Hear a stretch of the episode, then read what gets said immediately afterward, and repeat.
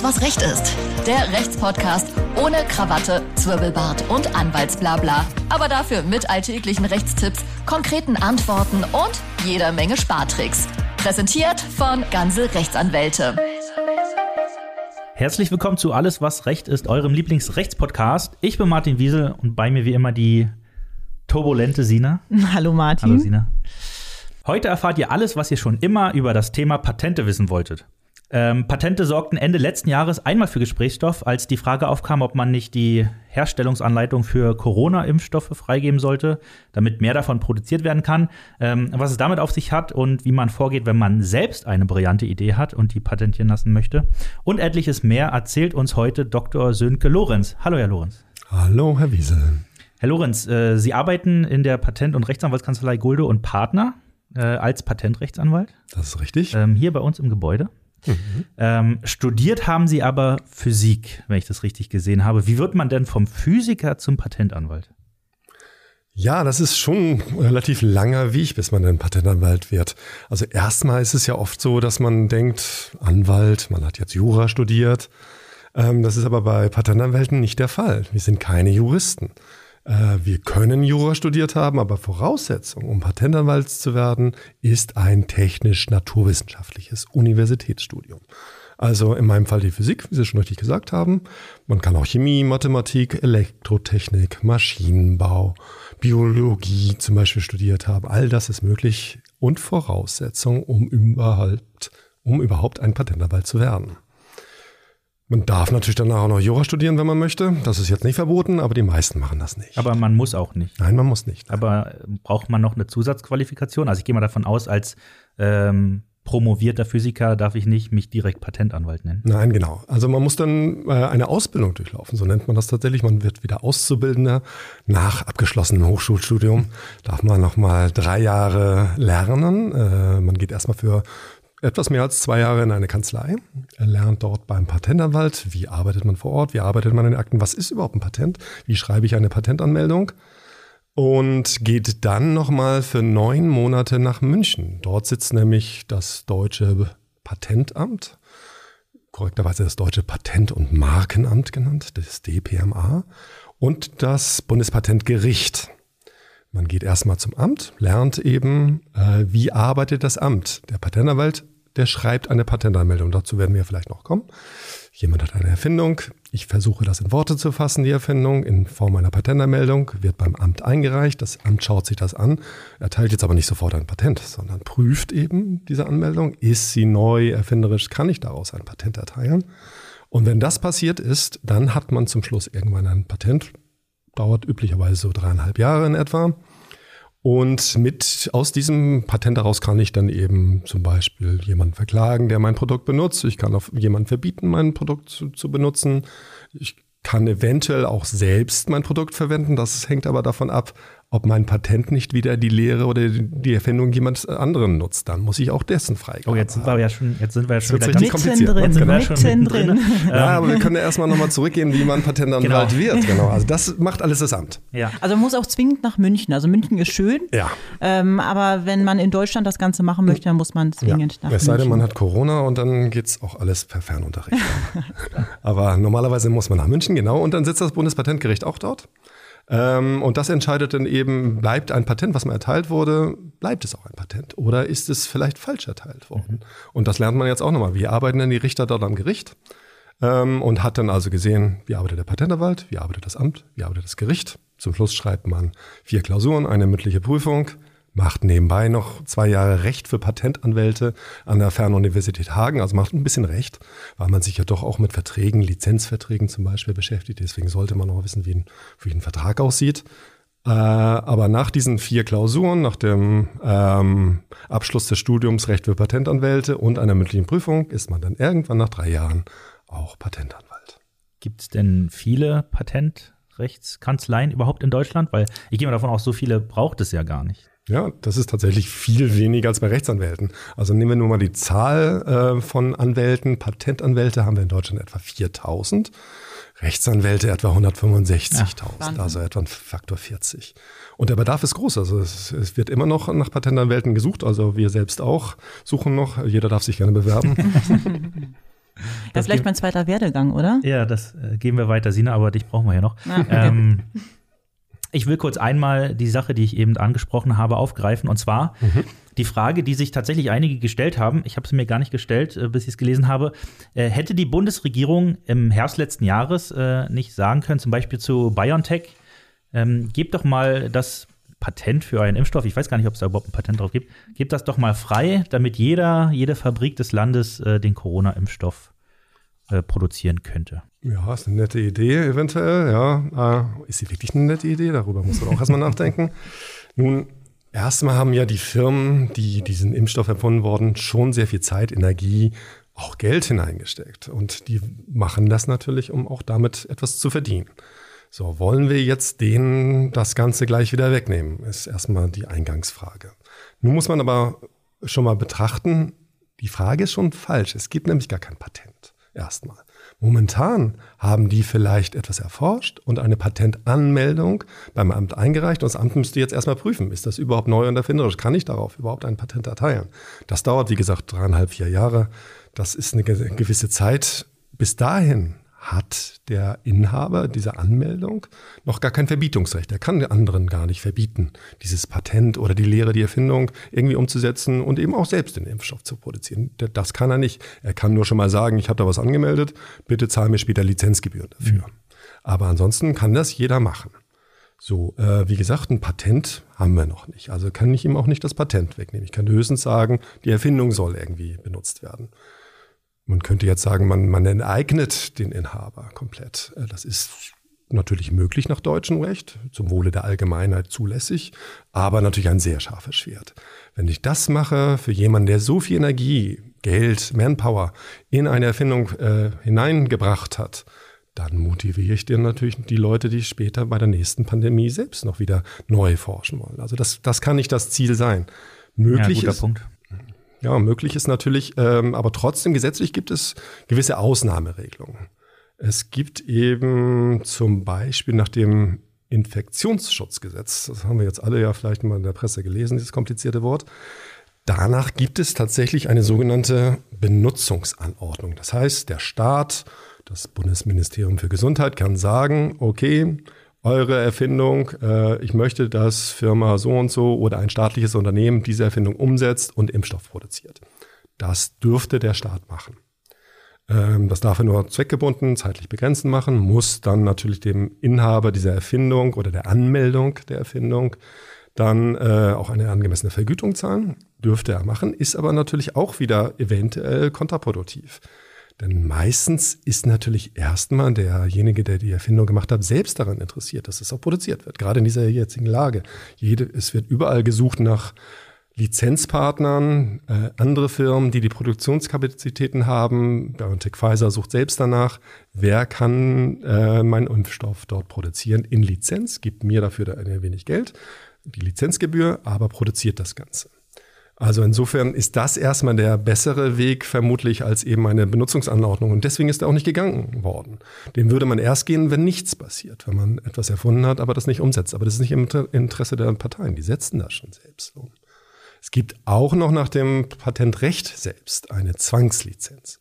Jemand, der also eine Erfindung hat, sie angemeldet hat, äh, vielleicht auch ein Patent darauf hat, den kann man verpflichten, an Dritte eine Lizenz zu geben und nicht einfach das als sogenanntes Sperrpatent zu haben. Ich habe was angemeldet und kann jedem verbieten, das zu benutzen und will nicht, dass es gemacht wird. Wenn das zum Wohle der Allgemeinheit zum Beispiel diese Erfindung ist, von besonderem Interesse der Öffentlichkeit, kann gesagt werden, nein, hierauf hast du eine Zwangslizenz. Was könnte das sein?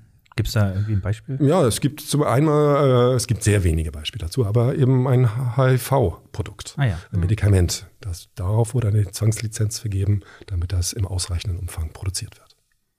Fangen wir vielleicht äh, ganz kurz bei der Grundfrage an. Können Sie vielleicht in drei, vier Sätzen erklären, was ein Patent überhaupt ist für diejenigen, die es nicht genau wissen? Ja, was ist ein Patent? Also haben wir ja schon viel von gehört. Es ist also nicht das Patent was man zu hohen See hat. Also der Kapitän hat ja auch ein Patent, darf damit eben äh, das große Schiff fahren. Das ist es nicht. Ein Patent ist ein sogenanntes technisches Schutzrecht. Klingt jetzt ganz schlimm, aber worauf bezieht sich das? Ich habe was erfunden im Schweiße meines Angesichtes und nun möchte ich auch das auf den Markt bringen, will aber auch nicht, dass es jeder nachahmt. Das möchte ich irgendwie geschützt haben. Und dafür ist das Patent da. Man hat gesehen, dass eben, bevor es Patente gab, gab es technische Weiterentwicklung. Ähm, gewisse Erfinder haben sich angestrengt, haben eben ein neues Produkt auf den Markt gebracht, das wurde sofort nachgemacht und es gab keinen Lohn für diese Erfindungsleistung und den Aufwand, den man betrieben hat und damit gibt es dann eventuell auch keinen technischen Fortschritt. Also hat man dieses Patent eingeführt. Ein Patent gibt es aber nur, ähm, also es muss sich mit einer technischen Erfindung befassen. Es muss ein technisches Problem mit technischen Mitteln gelöst werden. Das hört sich natürlich jetzt auch wieder ganz schwierig an, ganz anders ausgedrückt. Eine Idee zum Beispiel allein ist nicht patentfähig. Die Umsetzung, die konkrete technische Umsetzung der Idee ist patentfähig. Nehmen wir zum Beispiel die Idee, ich mache aus Strom Licht.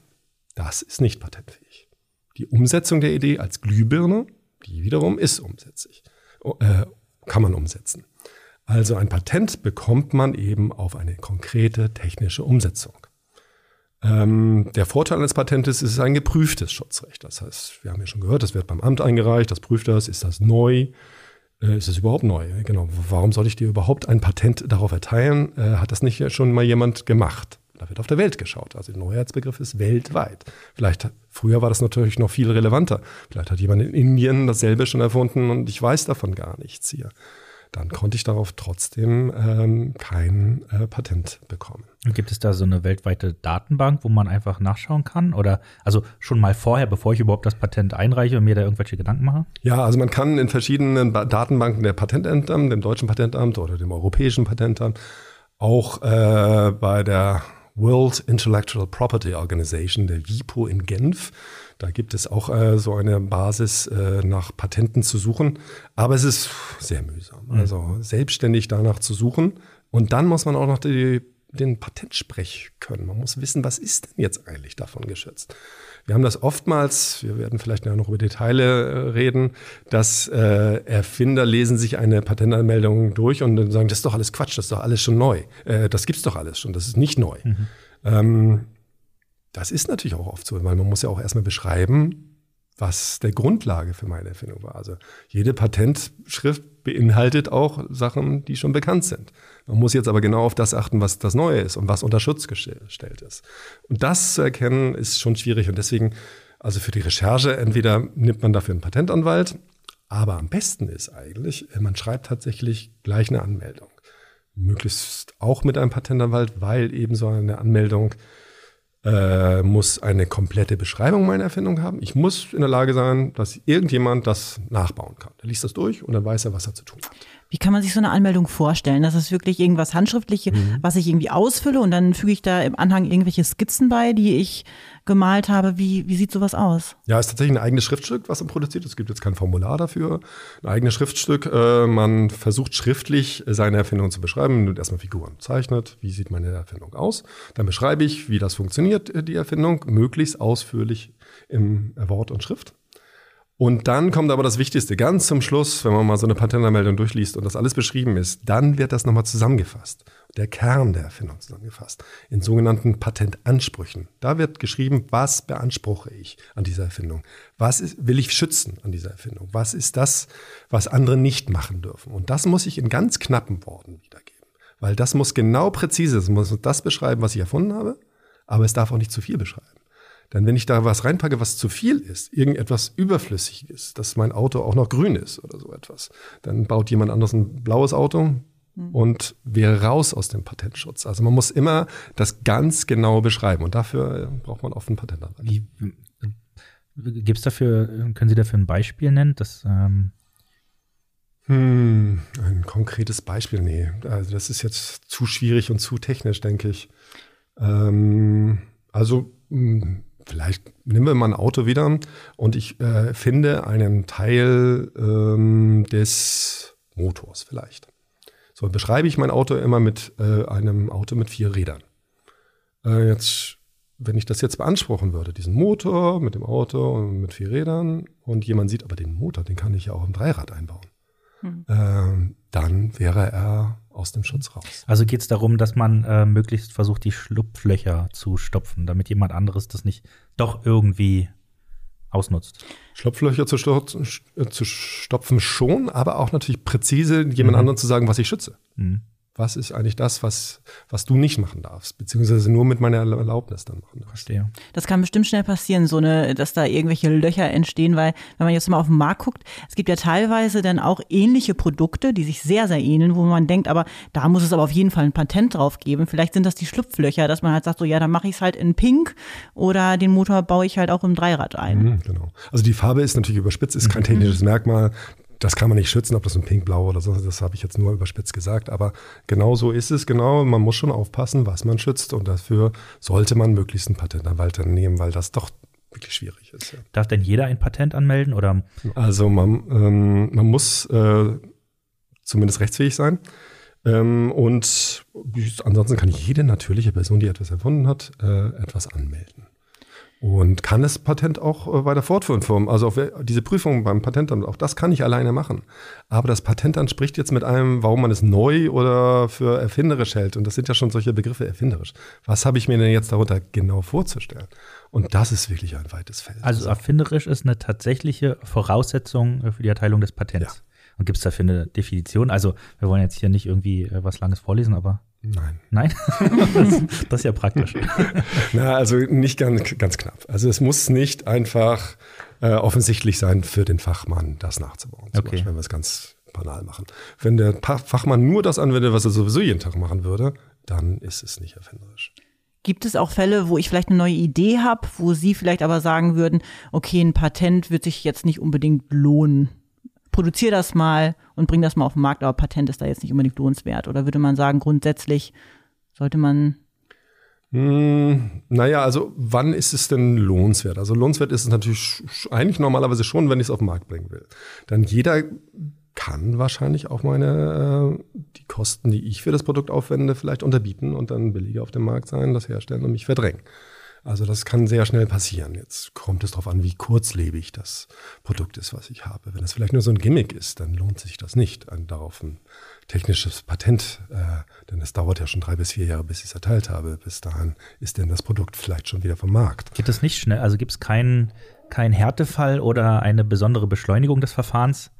Wenn ich sage, ich brauche aber jetzt das Patent unbedingt in einem halben Jahr, dass die Behörde dann sagt, ja gut, gucken wir uns an. Also man kann das Verfahren beschleunigen, ja, aber im halben Jahr wird es nicht passieren. okay. genau.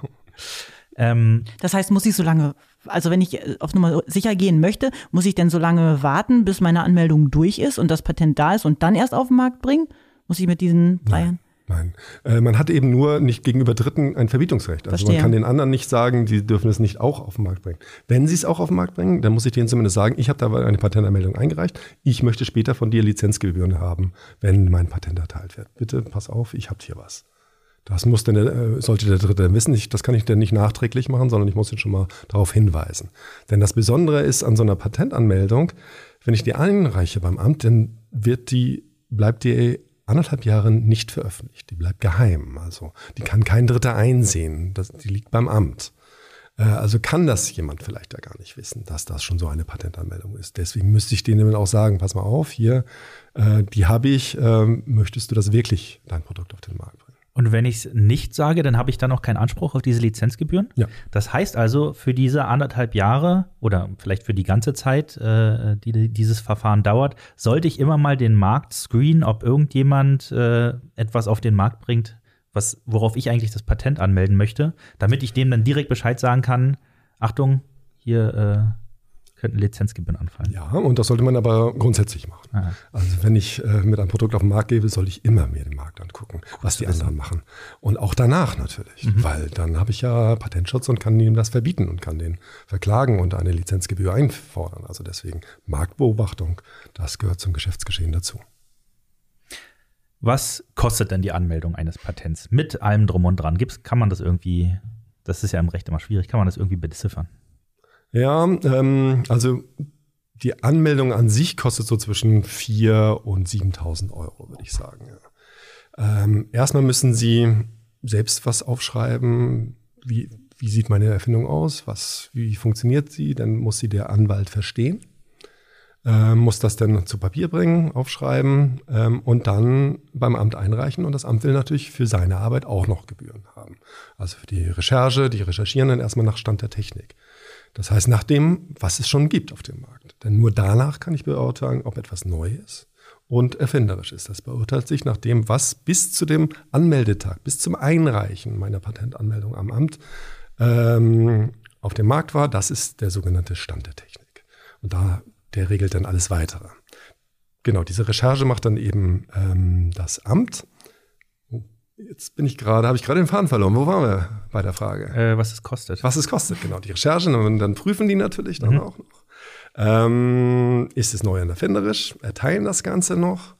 Ähm, eventuell, also das wollen wir hoffen, dass es erteilt wird, aber in 50 Prozent der Fällen wird es auch nicht erteilt. Mhm. Ähm, und nach Patentat Teilung muss ich auch jedes Jahr Gebühren bezahlen, damit das Patent aufrechterhalten bleibt. Das kann bis zu 20 Jahre aufrechterhalten bleiben. Nach 20 Jahren kann dann jeder dieses, äh, die Erfindung oder das Patent nutzen. Aber in diesen 20 Jahren muss ich jedes Jahr eine Gebühr bezahlen. Also auch da kommen auch wieder Kosten zusammen. Dann habe ich nur ein Patent in einem Land bis dahin. Will ich aber mit meinem Produkt auf den Weltmarkt gehen, dann sollte ich auch die wichtigsten Märkte meines Produktes oder wichtigsten Weltmärkte schützen. Zum Beispiel USA, ähm, China, Japan, vielleicht noch andere äh, Staaten außer ähm, Deutschland in Europa. Und dann kommt man schon schnell so auf 50 bis 100.000, bis ich nachher erteilte Patente in verschiedenen Staaten habe. Denn das, was man immer denkt, das Weltpatent, das hm. gibt's nicht. Ja, das wollte ich als nächstes fragen, ja. Es gibt immer nur nationale Rechte oder vielleicht regionale Rechte, also EU, sowas in der Richtung.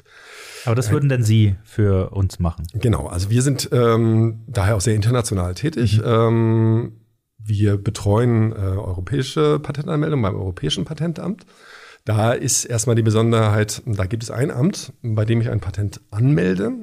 Ähm, es kann aber nachher Schutz in allen Staaten des EPÜs, heißt das, des Europäischen Patentübereinkommens, gewährt werden. Da sind auch Staaten dabei, die nicht zur EU gehören. Ähm, aber zum Schluss, wenn das Patent erteilt wird vom Europäischen Patentamt, dann hat es den Nachteil, muss ich das wieder in nationale Patente umwandeln. Ich hatte vorher eins, das wird einmal zentral geprüft und entschieden, aber danach habe ich dann Strauß Blumen und muss er selbst entscheiden, wie groß der Strauß sein soll und wie teuer er sein soll. Ähm, und in Zukunft soll es aber auch ein EU-Patent geben für alle Mitgliedstaaten der EU. Äh, und das gilt dann für alle Mitgliedstaaten der EU. Es wird auch vom Europäischen Patentamt ähm, geprüft erteilt und es gilt dann dort. Genau. Äh, also das Weltpatent, nein, europäische, nationale Patente.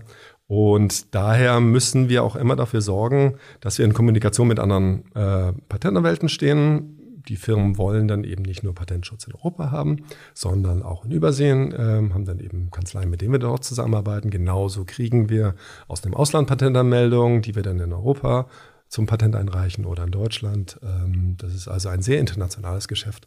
Und deswegen haben wir bei uns in der Kanzlei zum Beispiel auch, ja, was haben wir, Mexikaner, Inder, äh, Polen, ähm, dann Italiener, also ein bunt gemischter Strauß. Mhm. Apropos international, es gibt ja die relativ bekannte Geschichte, dass Coca-Cola äh, kein Patent auf sein berühmtes äh, Coke-Rezept hat, sondern es stattdessen geheim hält. Was ist denn da der Hintergrund? Warum machen die das so? Ja, es gibt auch sowas wie Geschäftsgeheimnisse. Mhm. Genau, also das ist durchaus auch wichtig für eine Firma. Also man sollte in einem Patent jetzt auch nur das offenbaren, was notwendig ist. Also was, was findet jeder heraus? raus, mit dem ich das, äh, wenn ich das Produkt auf den Markt gebracht habe und er das analysiert, was findet er raus und was braucht man, um diese technische Lehre umzusetzen? Ist da noch aber ein besonderer Kniff dabei, um die noch schöner zu machen? Das kann aber keiner so einfach rausfinden dann ist es durchaus auch erwägenswert, dass dieses Detail jetzt nicht äh, unter Schutz zu stellen. Weil diese Patente jeder einsehen kann? Genau. Um sich dann die Baupläne oder Rezepturen in dem Fall anzuschauen? Genau. Also Patentschutz ist eben so ein gesellschaftlicher Deal. Jemand hat was erfunden, hat Energie, Kraft reingesteckt und da hat man eben gesagt, okay, dafür bitte offenbare alles, was du da erfunden hast, schreib das einmal auf, damit jeder das nacharbeiten kann. Aber dafür kriegst du von mir 20 Jahre die Möglichkeit, das alleine zu nutzen und anderen das zu verbieten. Ähm, also ein gesellschaftlicher Deal ist der Hintergrund des Ganzen. Und ähm, ja, Wie äh, ging es nochmal weiter? Ich glaube, die Frage war so ziemlich beantwortet. Ja, oder? das mit Coca-Cola, das. Äh, Ja, genau, Betriebsgeheimnis, ja. Also ist es immer von Vorteil, ein Betriebsgeheimnis auch als Betriebsgeheimnis zu belassen, wenn es geht. Das Problem ist natürlich, es muss geheim bleiben. Also ich muss dafür sorgen, dass in meiner Firma das nur ganz wenige Personen kennen, dass es keine Möglichkeit gibt, dass so einfach, dass es herauskommt. Denn wenn das passiert, dann ist nichts mehr geschützt. Ach, ich würde so gerne wissen, wo dieses Rezept versteckt liegt. Ja, angeblich im in, einem, Kühlschrank. angeblich in einem Tresor, wo irgendwie nur drei Leute den Schlüssel haben. Naja, ähm, Wir wissen es nicht. genau. Ähm, ich hätte vielleicht auch noch eine Frage. Wenn das Patent jetzt durchgegangen ist, mit der Anmeldung hat alles geklappt und so, ich habe das jetzt für mich ganz alleine, kann ich dann auch selber äh, diesbezüglich darüber verfügen, dass ich dann einfach sage, ja, die Idee finde ich gut, Patent habe ich drauf, aber ich würde jetzt meinem Bruder, der macht jetzt auch eine neue Firma auf und ich würde ihm das jetzt auch gern mit überlassen, soll er auch davon zehren, von meinen guten Ideen. Kann man das machen? Ja. Sie sind Eigentümer des Patents und Sie können entscheiden, wer das Ganze nutzt und umsetzt. Also Sie können jedem das auch erlauben, das umsonst zu benutzen. Das ist kein Ich Problem. muss noch nicht mal Geld dafür nehmen. Nein, Sie müssen kein Geld dafür nehmen. Das ist Ihre eigene Entscheidung, das so zu tun. Aber kann ich das Patent auch verkaufen, als, als wenn es eine Ware wäre? Ja, also es gibt eben den Mittelweg. Ich nehme mir erstmal gar nichts dafür. Gibt das irgendjemand und sagt, bitte benutze es, vielleicht NGOs ähm, und gebe es denen äh, und verwende das. Oder ähm, ich sage, ihr könnt es benutzen gegen eine geringe Lizenzgebühr. Es gibt natürlich dann auch die Möglichkeit gegen eine hohe Lizenzgebühr. also äh, eine exklusive Lizenz äh, kann man geben. Das heißt, nur einer darf es nachbauen und der muss dann natürlich etwas mehr bauen. Oder eine nicht exklusive Lizenz kann es also verschiedenen Partnern geben, die können es alle nachbauen. Das ist möglich. Ähm, aber ich kann auch das gesamte Patent verkaufen. Und das kommt durchaus auch vor. Also es gibt Firmen, ähm, natürlich ähm, zum Beispiel Startups, die entwickeln etwas äh, und leben dann vielleicht davon später, dass dieses Patent meistens mitsamt der Firma verkauft wird, aber das Patent ist durchaus ein eigenständiges Recht, was eben verkauft werden kann. Wird das auch automatisch weitervererbt an meine Nachkömmlinge, die noch nicht da sind, aber Ja. vielleicht noch kommen? Ja, genau. Es wird auch äh, im Rahmen dessen, was eben da äh, 20 Jahre Schutz hat man ja, im Rahmen dessen wird das weitervererbt. Ja. Da wird man aber auch nicht dran erinnert, irgendwie so ein Reminder, da muss man sich selbst dran erinnern, in z- in 15 Jahren läuft das aus und dann muss ich das nochmal in. Kannst es dir Ja, in den. Kalender man eintragen. Ja, das ist ein Problem. Das wäre Also- nämlich doof, ne? Ja, also man wird erstmal natürlich vom Amt jedes Jahr erinnert, weil man ja Ach, eine wird Gebühr man. bezahlen muss. Man muss ja diese Jahresgebühr bezahlen, damit das aufrechterhalten wird. Also schreibt das Amt jedes Jahr, bitte, bitte, gib mir doch Geld.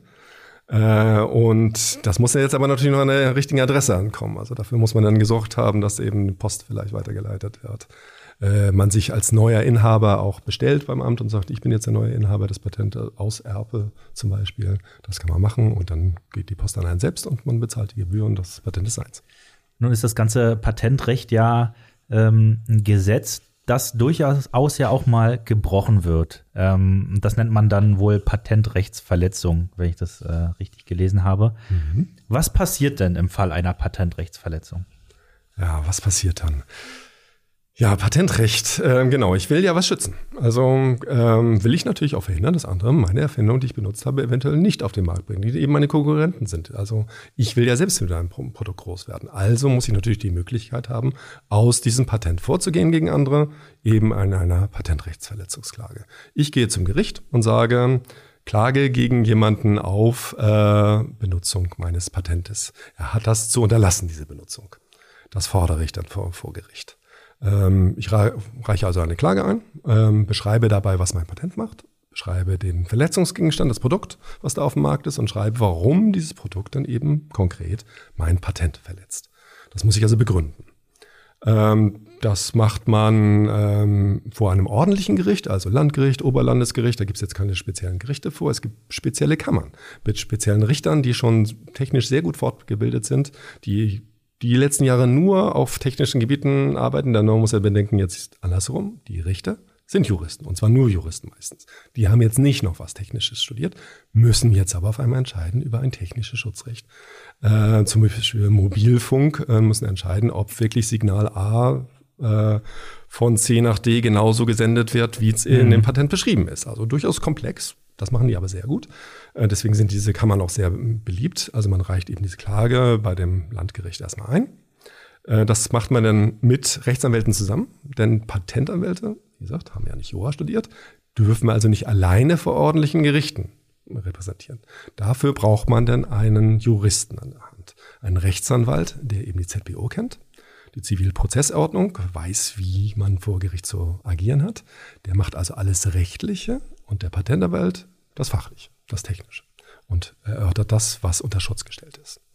Dann gibt es natürlich einen Beklagten. Der Beklagte wird sich natürlich wehren dagegen, wird sagen, nein, nein, nein, ich verletze das Patent nicht, ich mache doch was ganz anderes. Das muss er natürlich schriftlich darlegen und meistens, was sofort auch passiert, wenn man ähm, eine Patentverletzungsklage bekommt, ist, dass man eine Nichtigkeitsklage gegen das Patent einreicht. Also selbst sagt, das Patent, das ist doch gar nicht neu, mhm. das ist auch gar nicht erfinderisch, das hätte gar nicht erteilt werden dürfen. Dagegen muss ich was machen. Ich reiche jetzt eine Patentnichtigkeitsklage an. Das kann ich nicht vor dem gleichen Gericht machen in Deutschland. Es gibt Rechtsordnung, England zum Beispiel, da macht man das als sogenannte Einrede. Man sagt, nee, das ist nicht neu in der erfinderisch, dann wird es vom gleichen Gericht verhandelt. In Deutschland, nein, das sind zwei unterschiedliche Rechtssysteme. Da geht's zu dem Bundespatentgericht, was wir eingehend hatten, wo der Patentanwalt einmal lernt. In München. In München. Mhm. Da wird dann die Nichtigkeit beurteilt. Also ich habe jetzt auf einmal zwei Verfahren im Laufen. Dann schaut sich das Verletzungsverfahren an. Ähm, ist denn die Aussicht auf Nichtigkeit sehr hoch? Wenn sie sehr hoch ist, dann äh, ähm, halte ich mein Verfahren an. Ich stoppe es, äh, warte dann auf die Entscheidung des Nichtigkeitsverfahrens. Das passiert aber nur in 5% immer vielleicht auch 10 Prozent der Fälle. Mehr aber nicht, denn die Patentgerichte gehen davon aus, das Patent ist ja bereits geprüft. Das ist neu und erfinderisch. Wir gehen davon aus, dass es rechtsbeständig ist. Es, es sei denn, du bringst mir jetzt was vor, was, woraus ich sofort erkennen kann, da muss was falsch gelaufen sein. Also in den meisten Fällen geht es weiter. Das Verletzungsgericht wird dann äh, wird sich verschiedene Schriftsätze anhören. Da gibt es eine mündliche Verhandlung, dauert vielleicht eine Stunde, gar nicht mal lange. Ähm, da wird nochmal erörtert, ob man das Patent verletzt und zum Schluss gibt es ein Urteil. Ähm, und wenn man das Patent verletzt, dann muss man sein Produkt, Produkt vom Markt nehmen, das Verletzungsprodukt, den Verletzungsgegenstand. Mhm. Vielleicht muss man auch schon vorproduzierte Ware vernichten sogar. Also das, das ist alles möglich. Und man muss natürlich Schadensersatz leisten in Form von einer Lizenzgebühr. Ähm, jetzt hatten wir ja gesagt, das ist nur ein Teil. Jetzt haben wir dieses vor dem Verletzungsgericht. Jetzt gibt es aber noch das Nichtigkeitsverfahren, was ja parallel läuft. Und da haben wir momentan in Deutschland ein gewisses Problem, dass dieses Nichtigkeitsverfahren länger dauert als das Verletzungsverfahren. Mhm. Das heißt, das Verletzungsgericht entscheidet vielleicht schon nach sechs Monaten. Das Nichtigkeitsverfahren kann zwei bis drei Jahre dauern. Ein Produkt wird also nach sechs Monaten entschieden, es wird verletzt. Äh, du musst die, es unterlassen, dieses Produkt auf den Markt zu bringen, nimm es weg vom Markt. Und anderthalb Jahre später wird gesagt, aber das Patent, was dieser Klage zugrunde lag, das ist nichtig, null und nichtig, das gibt's gar nicht. Das Problem haben wir momentan. Das nennt sich der sogenannte Injunction Gap mhm. auf Englisch. Und da wird auch dran gearbeitet, den wieder zu verringern. Ähm, ist aber auch ein Grund, ehrlicherweise muss man das sagen, warum viele Patentinhaber auch in Deutschland klagen. In Europa ist Deutschland der Hauptplatz für Patentnichtigkeitsstreitigkeiten. Wir haben etwa 1000 Streitigkeiten jedes Jahr hier in Deutschland, in Großbritannien etwa 50, in Holland etwa 50, so in dem Dreh. Also es ist mhm. der, das. Also wenn ich das richtig verstehe, verklagt mich jetzt im Zweifel jemand äh, darauf, dass ich äh, wohl sein Patent verletzt habe und ich bin aber der Meinung, das ist ja gar kein richtiges Patent. Mhm. Ähm, dann werde ich aber verurteilt ähm, darf, darf diese Sache nicht mehr verkaufen und verdiene dann wahrscheinlich kein Geld mehr. Und anderthalb Jahre später, wenn ich längst bankrott bin, stellt sich dann heraus, ach so, äh, ich hatte ja doch recht. Ja, ja das darf nicht sein. Also es mhm. muss wieder geändert werden, da wird dran gearbeitet, aber ob das so schnell passiert, ist eben die Frage. Warum kommt es denn zu diesen ähm, unterschiedlichen Zeitspannen? Woran liegt das? Kann man das irgendwie ausmachen? Tja, ja, das Bundespatentgericht braucht einfach so lange. das Gericht ist schuld. Wie kann man sich so eine Verhandlung eigentlich vorstellen, wenn jetzt wirklich äh, jemand irgendwie aus Frankreich oder Portugal mein Patent verletzt hat? Ähm, wie sehen so eine Verhandlungen aus? Kommen die dann extra aus Paris angeflogen und man findet sich im Gericht wieder und äh, man streitet da vor Ort? Ja, auch, aber natürlich wird man vertreten durch Anwälte. Das heißt, die brauchen einen Anwalt vor Ort, einen deutschen Anwalt, der vor dem deutschen Gericht vertreten kann. Ansonsten geht es nicht, aber der Mandant kann natürlich dabei sein. Das kommt durchaus vor, dass Leute aus Korea, aus China äh, anreisen, sich das anhören. Üblicherweise werden sie nicht reden, sondern mithören und die Anwälte vertreten. Hm. Was ich mich ja gefragt habe, ob die, dieser Schadensersatz, den man dann im Zweifel bezahlen muss, ob sich nicht das vielleicht trotzdem rechnet. Also, dass ich gezielt eine Patentrechtsverletzung begehe, damit unheimlich viel Geld auf dem Markt verdiene und die, der Schadensersatz, den ich dann zahlen muss, weil ich wegen der Patentrechtsverletzung verurteilt werde, ist denn, äh, sagen wir mal, verkraftbar? Kommt sowas vor? Also die Klage an sich kann schon äh, sehr viel Geld kosten dann eben. Ähm, die Kosten muss man ja auch mit einberechnen. Macht man das zum Beispiel in Amerika, ist das ein großer äh, Posten, der auf einen wartet. Mehrere Millionen. Ähm, allein das kann schon eine kleine Firma zugrunde richten. Ähm, also nein, es lohnt sich nicht. Ah, Martin, mal. das ist schon eine Idee, ne? Das ist schon eine Idee. Okay. Ähm, wo ist denn die Abgrenzung, weil äh, das ist ja häufig auch eine Verwirrung zwischen Patentrecht und Markenrecht. Also ich habe, äh, viele verwechseln das. Also viele möchten sich äh, eine Idee patentieren oder was weiß ich, eine Marke, ein Logo und so weiter. Äh, Gibt es ja Unterschiede. Vielleicht können wir da einmal drauf eingehen. Ja, genau. Also äh, zu dem Themengebiet gewerblicher Rechtsschutz, so nennt man das Ganze. Was wird gewerblich äh, unter Schutz gestellt, äh, gestellt an geistigen Eigentum? Dazu gehören eben geistiges Eigentum, meine Erfindung, Patent bekomme ich drauf, äh, aber auch Marken. Und was sind jetzt genau Marken? Jeder hat ja ein Gefühl dafür, was, was eine Marke ist. Puma, Mercedes-Benz, Ganze Rechtsanwälte. Genau, zum Beispiel. Ähm, ja, und eine Marke, ähm, die kennzeichnet ja nun bestimmte Waren, Turnschuhe zum Beispiel oder Dienstleistungen, Rechtsanwaltsdienstleistungen äh, eines Unternehmens.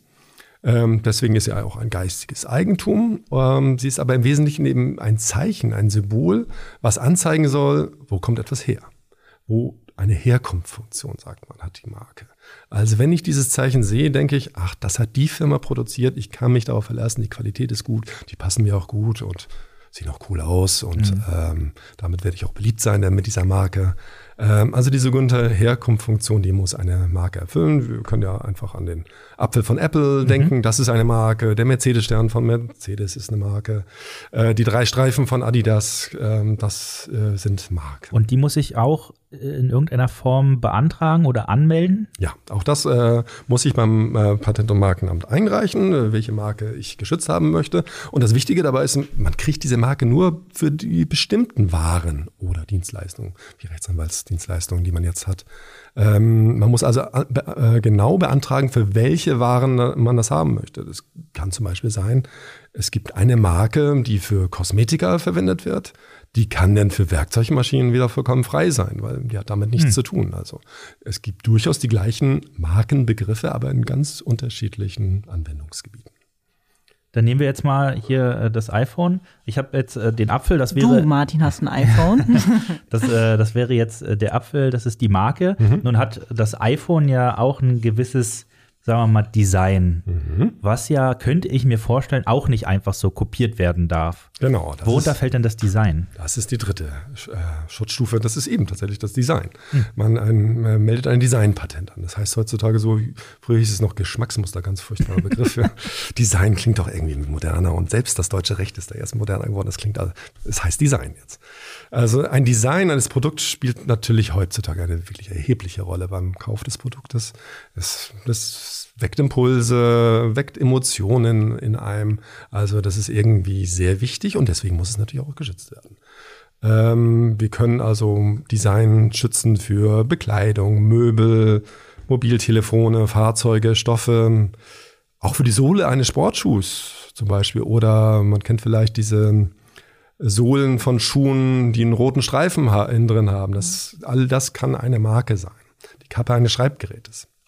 Äh, ähm, äh, ein Design sein eben. Also da geht es also wirklich nur um den Look. Wie sieht das Ganze aus? Ich schütze nur den Look. Aber der muss natürlich auch prägnant sein. Der darf, äh, muss sich unterscheiden von dem, was andere machen. Äh, nur dann bekomme ich das äh, geschützt und die Schutzdauer beträgt dabei zum Beispiel so 25 Jahre. Und wie Sie gerade schon sagen, mit dem iPhone und Apple, es gab da äh, große Designstreitigkeiten, gerade im letzten Jahrzehnt. Ähm, Apple hat äh, Samsung verklagt auf Benutzung zum Beispiel des Designs äh, des iPads. Das Galaxy Tab sah zu ähnlich aus wie das iPad. Und ähm, in Deutschland wurden diese Klagen vor Gericht gebracht und es wurde dann entschieden, dass ganz in ganz Europa das Galaxy Tab nicht auf den Markt gebracht Die haben das hier in Deutschland. Ja. Okay. Also das ist natürlich schon bedeutend dann auf einmal. Auf einmal war Designrecht in all- aller Munde und es ist tatsächlich auch in der Industrie jetzt viel mehr ein angekommen, dass man Designs gleichzeitig anmelden muss. Ja.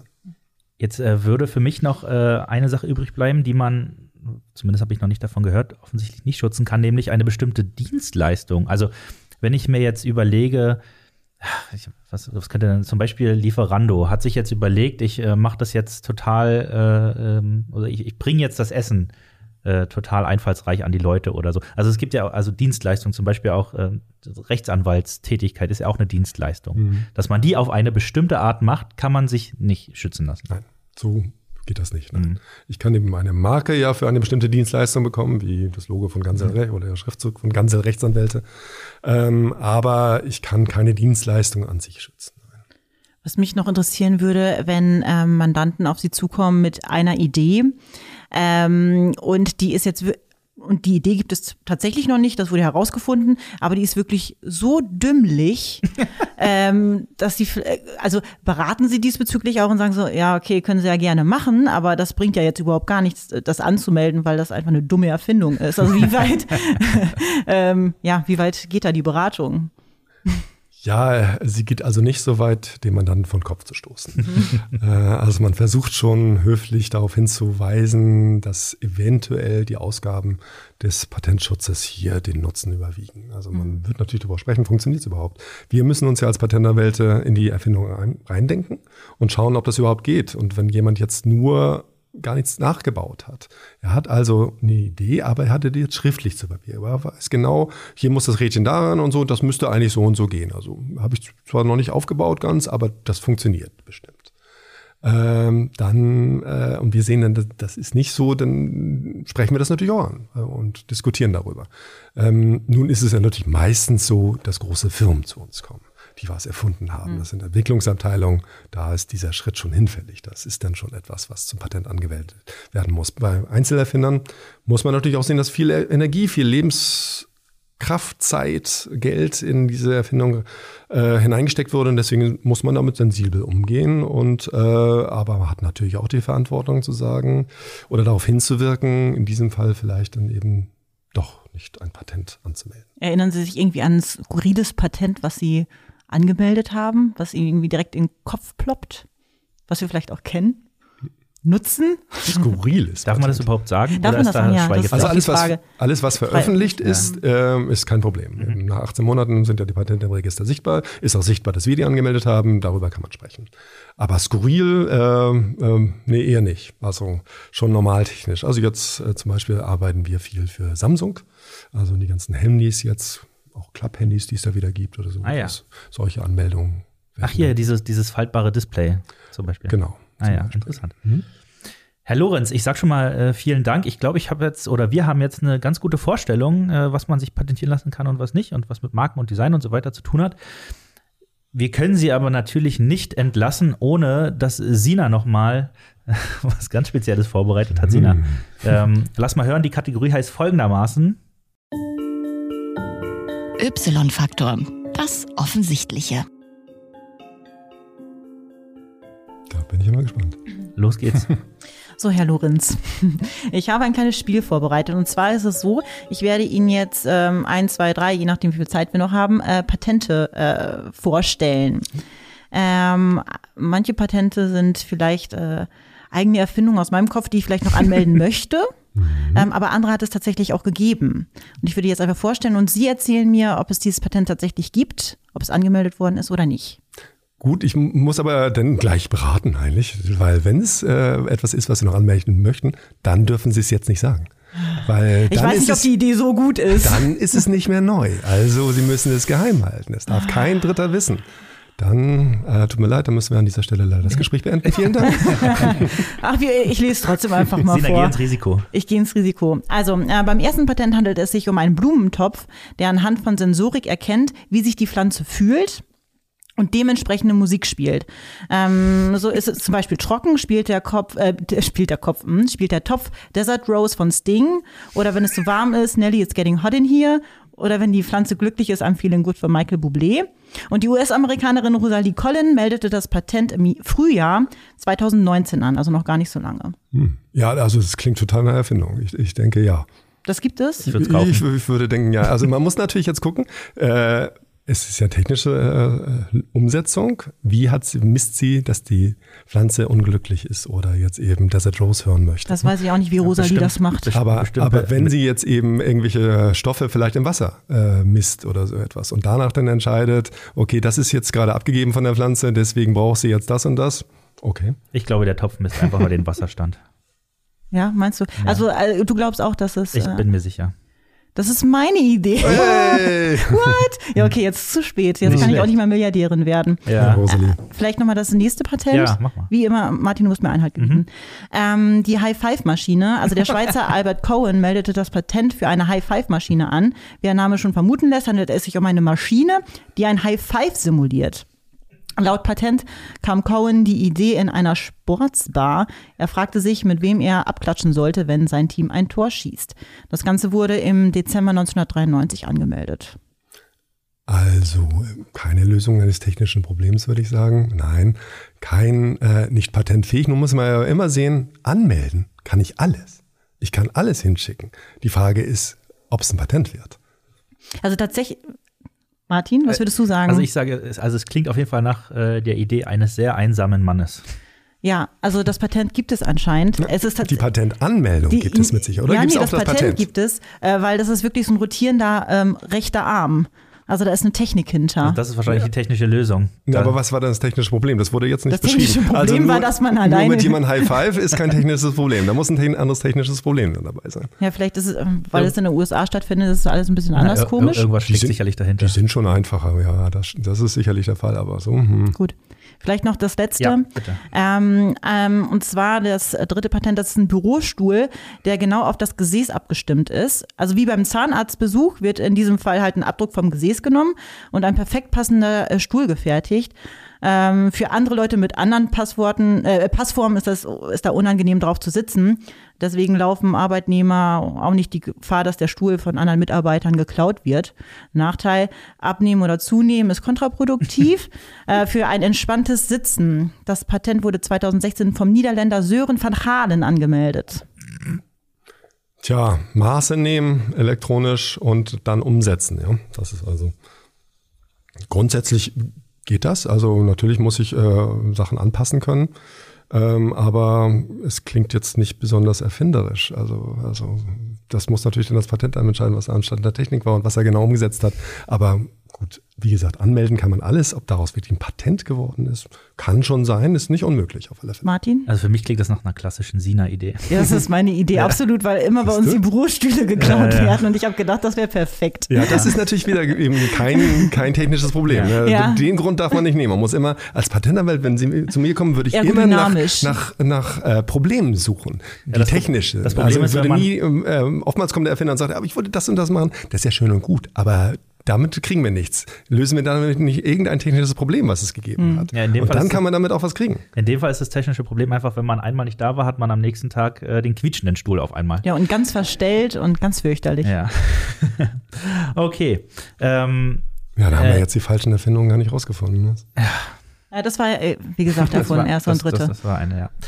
Ähm, ja, Herr Lorenz, vielen Dank, ähm, dass Sie sich die Zeit genommen haben und uns alles so äh, erklärt haben, dass es sogar ich verstanden habe. Ich wollte gerade Sina sagen. Natürlich. Das hätte ich nicht hingenommen.